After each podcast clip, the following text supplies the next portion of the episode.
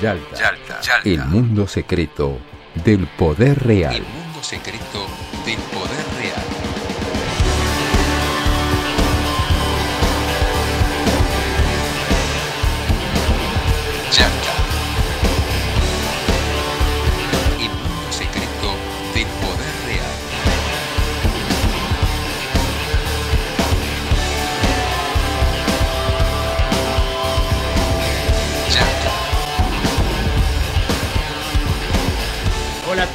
Hola a todas, ¿cómo les va? Este es el episodio número 3 de Yalta, el podcast de política internacional que hacemos junto a Facundo Cardoso y a Martín Piqué, quien les habla también Marcelo Brignoni. ¿Cómo le va, Piqué? ¿Qué dice usted? ¿Qué tal, Marcelo? ¿Cómo estás? Bueno, Yalta se llama este podcast y Yalta es la conferencia que se celebró en 1944 en la península de Crimea, en la ciudad localidad de Yalta propiamente dicha, en el Palacio de Livadia, sobre alfombras persas se reunieron tres estadistas, Winston Churchill, Franklin Delano Roosevelt y Joseph Stalin, para rediseñar el mundo que se venía por delante después de la derrota que ya estaba escrita de la Alemania nazi y del Japón imperial. Y como nosotros entendemos a la política internacional como una política situada sobre un tablero, como aquel tablero quizás del TEC China ataca Kamchatka, bueno, como entendemos que la política es política situada y como queremos descorrer el velo, el mundo secreto del poder real, es que ahora vamos a charlar, nos vamos a situar sobre un país de América Latina. Pero antes vamos a saludarlo al amigo Facundo Cardoso. ¿Qué tal, Facu? ¿Cómo va? ¿Cómo va Martín? ¿Cómo va Marcelo? Bueno, nos convoca la situación en Perú que ha tomado eh, rasgo vertiginoso, ¿no? Eh, ya va el tercer, cuarto presidente en una semana, ¿no? Eh, tanto Perú como anteriormente lo hablamos con respecto a Chile, eh, en los últimos días se ha puesto de relieve un enorme déficit del sistema político, con presidentes destituidos y también presos. Así llegamos a Sagasti. Sagasti fue elegido finalmente de la mesa directiva del Congreso eh, peruano, un representante de un partido morado recientemente fundado por alguien que fue imposibilitado a participar en el año 2016 como Julio Guzmán y esto es una, uno de los rasgos que tiene el sistema político peruano. Muchos partidos, muchos nuevos partidos son fundados una y otra vez a medida que pasen eh, las elecciones. Sagasti tiene un desafío muy importante por delante porque hay un total descreimiento en la política, en el sistema político y republicano peruano por parte de grandes sectores de la población que salieron a partir del 10 de noviembre a las calles a forzar la eh, renuncia de Merino, el presidente que duró pocas horas en, el, en la primera magistratura, eh, luego de que haya sido destituido Martín Vizcarra, quien hoy por hoy ostenta algún índice nada desdeñable de popularidad. Yalta, el mundo secreto del poder real. Por Radio Lima, Radio Victoria, en cadena con Radio Callao y Radio Selecta, Radio Cajamarca de Cajamarca, Radio Huaraz de Huaraz, Radio Junín de Huancayo, Radio Puno de Puno, Radio Arequipa de Arequipa, Radio Huánuco de Huánuco, Radio Ica de Ica y Radio Tacna de Tacna. Margarina Rica, rica como su nombre lo indica, presenta una atracción extraordinaria. Sobre el escenario del Salón Auditorio de Radio Centro, la orquesta número uno de Cuba. La Sonora Matancera. Si hablamos de Perú, hablamos de una historia bastante inestable. La última etapa de mucha estabilidad fue cuando apareció el liderazgo, aunque no nos guste, de Alberto Fujimori, dos veces reelecto. Podemos decir que la década de los 90 para el Perú estuvo asociada, como en toda América Latina y sobre todo en Sudamérica, a una impronta local vernácula del neoliberalismo, pero personificada sobre todo en esta personalidad extraña con una ascendencia japonesa, Alberto Fujimori, dos veces reelecto, pero que finalmente eh, se despide, anuncia su, su, renuncia desde fuera de las fronteras de, de, su país, se conoce a través de un fax que llega desde Japón, renuncian también los vicepresidentes, esto ocurre el 19 de diciembre del año 2000, Y a partir de entonces, desde el 2000, principios del 2001 también con Alejandro Toledo, hasta aquí se han sucedido muchos presidentes, pero lo que ha caracterizado Ollanta Humala, Alejandro Toledo, Pedro Pablo Kuczynski en los 90, después, eh, perdón, en los primeros eh, años de la década del 2000, y, y, después más acá lo que tuvimos siguiendo con atención, la segunda presidencia de Alan García, y bueno, la prisión sobre la hija de Keiko Fujimori, bueno, la inestabilidad, Martín Vizcarra, finalmente por un golpe parlamentario destituido, la presidencia muy pero muy breve que terminó con un episodio de protesta popular muy masiva de, de, Merino y lo que estaba contando Facundo ahora. Estaba pensando en esta inestabilidad del Perú que ha caracterizado una vez que terminó la etapa de Fujimori su historia política y también estaba pensando en un titular de, permítanme citarlo, el diario Clarín, Pablo Biffi, que es un periodista que escribe de temas internacionales, que escribió, la clase política se metió con la generación equivocada. Parece que los jóvenes del Perú, que no fueron también este, de alguna manera testigos, porque eran muy pequeños de la etapa de Fujimori, de, de lo que había contado en otro podcast eh, el amigo Brignoni sobre bueno, la represión ilegal o legal de la etapa de Fujimori. Bueno, esos jóvenes no tienen miedo, que ha sido quizás un elemento ordenador en este, la sociedad peruana y eso se vio reflejado en las movilizaciones que terminaron con, con, lo que pudo ser un golpe parlamentario exitoso que finalmente no lo fue. Así que esta es de alguna manera una caracterización muy rápida de los años 90 y de esta primera etapa del siglo XXI para el hermano país del Perú, un país muy cercano para la Argentina. Sí, bueno, un poco lo que planteabas vos, Martín, recién, digamos, esta idea de, de, de que el sicariato que funciona desde el Poder Judicial y desde el Congreso permanentemente, por lo menos en los últimos 20 años, cercenando gobiernos y con una situación muy paradójica, digamos, tanto Alberto Fujimori originariamente, como posteriormente Alejandro Toledo, que de hecho está profugado en Estados Unidos, como la situación de Alan García, que se suicidó cuando era amenazado de, de ser encarcelado, como la propia situación de Ollanta Humala, que, que, estuvo preso mucho tiempo con su esposa y que inclusive aún sigue procesado, como la situación del propio Kuczynski, el último presidente que también está detenido después de haber sido obligado a renunciar. Y en realidad me parece que además que esto que muy bien señalabas vos de la novedad de una movilización masiva en Perú con pocos antecedentes en lo inmediato, que motivó un cambio de humor y una necesidad de reconvertir las decisiones adoptadas en el Congreso, también me parece que coincidió con una etapa a la que yo le asigno gran relevancia de tres figuras políticas, cuatro en realidad, este, muy importantes, este, Arana Segarra, el líder del Frente Amplio, el propio Martín Vizcarra y tanto Sagasti como Julio Guzmán del Partido Morado, que me parece que son quienes han diseñado un dispositivo político de resistencia a este intento de golpe parlamentario y que ha motivado esta vuelta, entre comillas, a una precaria estabilidad que intente asegurar las elecciones del año que viene, con una característica, a diferencia de lo que fue la, brevísima este, presidencia que pocos recordarán del señor Manuel Merino, este, un dirigente de Acción Popular, paradójicamente el mismo partido del señor Paniagua, otro viejo congresista peruano que había reemplazado en sus funciones a, a, Fujimori, como señalaba Martín recién. Básicamente me parece que lo que ha habido, esta combinación de movilización callejera, muy poco habitual y muy masiva, eh, con una estrategia para derrotar esta, esta combinación del Poder Legislativo del Congreso y del Poder Judicial. Eh, lo pone en la presidencia transitoria a Sagasti, Sagasti un dirigente muy experimentado que inclusive hoy tuvo su primer anuncio de gobierno bastante importante, diciendo que va a participar de la asamblea de la asociación NAPEC, que es la que vincula a todos los, países del Pacífico, que se va a desarrollar este viernes y va a ser su primera actividad oficial internacional. Y me parece que nos estamos este, sumergiendo en un escenario político en Perú de bastante incertidumbre, pero con bastante más expectativa positiva para la democracia y para los intereses del pueblo peruano de la que teníamos hace una semana cuando empezamos a charlar de esto. Yalta, el mundo secreto del poder real.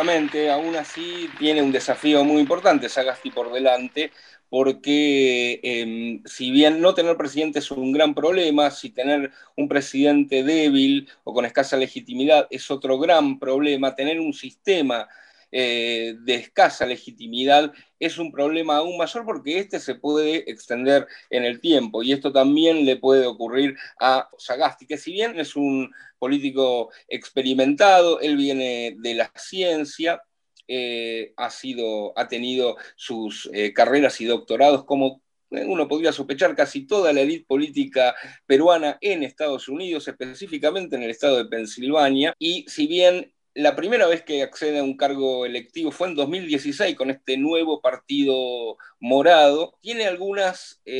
algunos puntos que eh, lo benefician en torno a la ciudadanía. En principio se opuso a la destitución de Vizcarra, esto es un elemento a tener muy en cuenta, pidió al Tribunal Superior trate la restitución de Martín Vizcarra, pero aún así hay algunas eh, consideraciones para hacer con respecto a Sagasti, a ver si leyó bien o si nosotros leemos bien lo que está ocurriendo en las calles del Perú. Sagasti eh,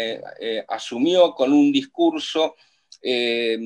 recomponedor con la generación eh, que había, eh, que es la protagonista de estas protestas en Perú, por supuesto, dijo una beca que se llama Presidente de la República, se va a llamar beca de la generación del Bicentenario, etcétera pero también habló de, mencionó brevemente la desigualdad, eh, habló de cambio climático, de corrupción, eh, habló de un montón de cosas que quizás no están apuntando a la desigualdad estructural de Perú y esto tiene que ver también con lo que sucedió en Chile. Habrá que ver si... Eh, este, este, sendero que toma Sagasti es el pertinente y es aceptado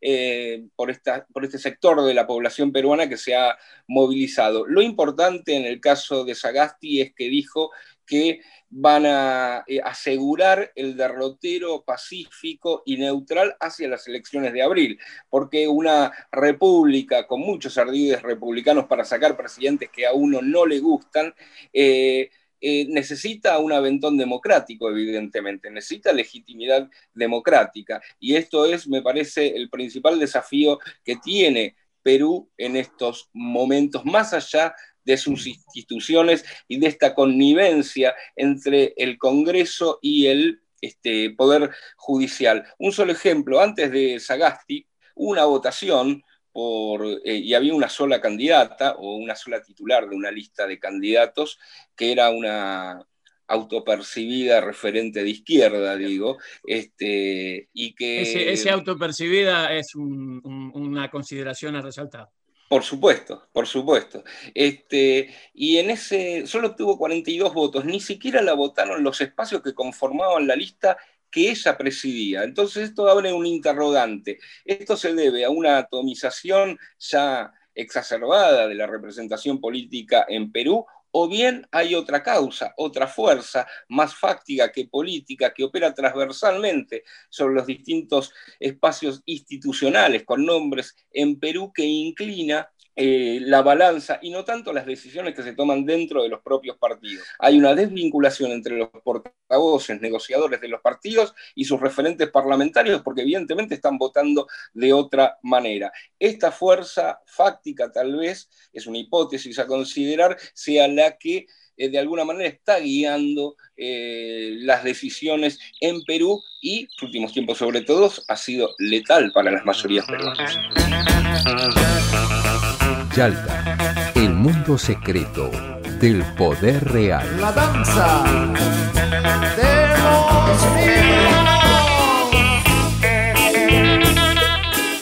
Sí, inclusive, como, como, bien decía Facundo, me parece que también hay, hay, una parte de la película que sucede tras bambalinas, eh, lo que comentaba recién Facundo, digamos, una primera lista de autoridades del Congreso para reemplazar a Vizcarra, que encabezó una, una dirigente del Frente Amplio, una de las fuerzas políticas eh, que, ocupan el Congreso peruano, Y en la actualidad, digamos, esa lista que no obtuvo el resultado de apoyo fue invertida, o sea, en esa lista, eh, quien era el, vicepresidente que quedaría a cargo de, de, del propio Congreso era el propio Sagasti, y habría habido una negociación para que Vizcarra aceptara esta nueva situación sin recurrir al Tribunal Constitucional pidiendo su reinstalación como presidente, de que se invirtiera, de que quien encabezara fuera un dirigente del Partido Morado, en tanto el Partido Morado fue el único bloque parlamentario que de manera orgánica y unívoca todos sus integrantes votaron contra la destitución, contra la vacancia de Martín Vizcarra, y que en todo caso este, el Frente Amplio se quedara con la presidencia del Congreso, cosa que sucedió, porque en este caso la, vicepresidenta electa de la nueva mesa ejecutiva del Congreso peruano, una congresista del Frente Amplio se llama Mirta Vázquez Chuquilín, este, va a ser quien ocupe ahora la presidencia del Congreso y va a ser quien secunde como máxima autoridad del Poder Legislativo a este nuevo presidente de transición, este, que es Sagasti, que tiene como tarea la no menor este, situación de organizar el cronograma electoral. Sobre esto, dos consideraciones breves. La primera, el Frente Amplio aceleró y ya inscribió este, como su candidato a presidencial inicial para buscar consenso con otras fuerzas políticas a su líder, este, Arana Segarra, que es el máximo líder de, de, del Frente Amplio, una de las fuerzas políticas de Perú que mencionábamos recién. Y por otro lado, queda resolver qué opinará el Tribunal Constitucional de Perú sobre si cree, si valida la posible candidatura de Vizcarra a la presidencia. De hecho, la constitución peruana, también heredada de, de Fujimori allá en la década del 90, indica que los presidentes peruanos solamente tienen cinco años de ejercicio de mandato sin reelección inmediata, deben esperar por lo menos un periodo. Desde esa perspectiva, desde ese análisis inicial, Vizcarra no estaría en posibilidad de ser candidato a presidente, pero bueno, hay toda una serie de consideraciones que dicen que como él no fue electo presidente sino vice y como él no terminó su mandato sino que fue destituido, pudiera o podría ser candidato a presidente. Este me parece que va a ser un dato relevante. La importancia de Vizcarra en la escena política peruana es absolutamente inocultable y me parece que digamos, los primeros debates para ver cómo va a quedar el escenario político de Perú, que debiera culminar el 28 de julio del año que viene en la asunción de un nuevo presidente para el periodo 2021-2026, todavía me parece que está bastante por verse, Piqué. Todavía está bastante por verse. Yo estaba, mientras los escuchaba, te escuchaba recién Marcelo, también pensaba en una frase, una frase que se popularizó en la época del Imperio Español, de los Borbones, antes de los Austria, cuando ocupaban América, y decían, esto bien vale un Perú o bien vale un Potosí. Significaba que eso de, que, de lo cual se estaba hablando era muy valioso y que valía incluso la pena hacer un gran sacrificio para no perder esa enorme oportunidad, por ejemplo, de conseguir riquezas, el famoso El Dorado, bueno, todo aquello que después los españoles encontraron con el tesoro de los incas en Perú. Y si pienso entonces, trayendo la actualidad, esto de bien vale un Perú para los Estados Unidos, ¿qué importa Perú? ¿O qué tanto importa Perú? Bueno, importa mucho porque ha sido históricamente un aliado muy importante. El 12 de abril del 2006 firmaron Perú y Estados Unidos un tratado de libre comercio, bilateral, por supuesto. Además, Perú es un país que ha sido asociado claramente al libre comercio en la región. Las élites dominantes de otros países siempre plantearon la economía peruana en este aspecto como un ejemplo. Perú tiene tratados de libre comercio con, a ver, Canadá, Chile, China, Estados Unidos, Japón, México, Singapur, Corea del Sur y Tailandia. Claro, su ubicación geopolítica, nosotros hacemos política situada o nos interesa analizar la política como política situada, es para eso perfecta, porque está en Sudamérica, pero tiene una larga costa en el Pacífico y desde allí a Asia es solo cruzar el océano que lleva el mismo nombre. Así que una gran pregunta para terminar esta parte o este fragmento de, mi intervención es, bueno, ¿corre el riesgo Estados Unidos de perder un aliado de confianza un país para ellos hasta ahora estable en su economía, no estable políticamente, paradójicamente? Eh, ¿Corre el riesgo de con este proceso de movilización, con esta irrupción de una nueva generación y estas nuevas demandas de Estados Unidos de perder ese país confiable en la zona, en la región andina, no es casual, y con esto termino, que el grupo de Lima, que desestabiliza o pretende terminar con, ellos llaman el régimen de Maduro en Venezuela, lleve como nombre Lima, la capital del Perú. Bueno, Facundo, me parece que estamos llegando al final de este capítulo este, sobre Perú, sobre la situación que viene, con bastantes hipótesis pero bueno, como siempre decimos en Salta, tratamos de hacer análisis y no futurología, con lo cual seguiremos viendo cómo son los acontecimientos.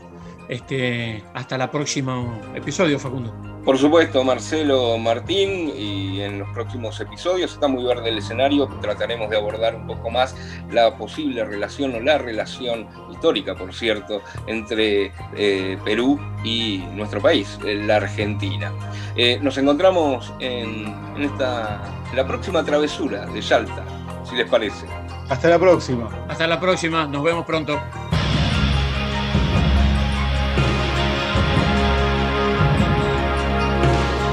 Yalta, corremos la cortina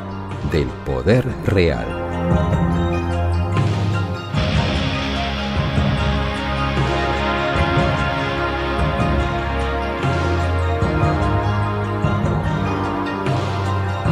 Hacemos Yalta, Marcelo Brignoni, Facundo Cardoso y Martín Piqué. Imagen institucional y edición, Andrés Rutz y Manuel Leiva para Brasil Comunicación. Locutor, Ricardo Álvarez.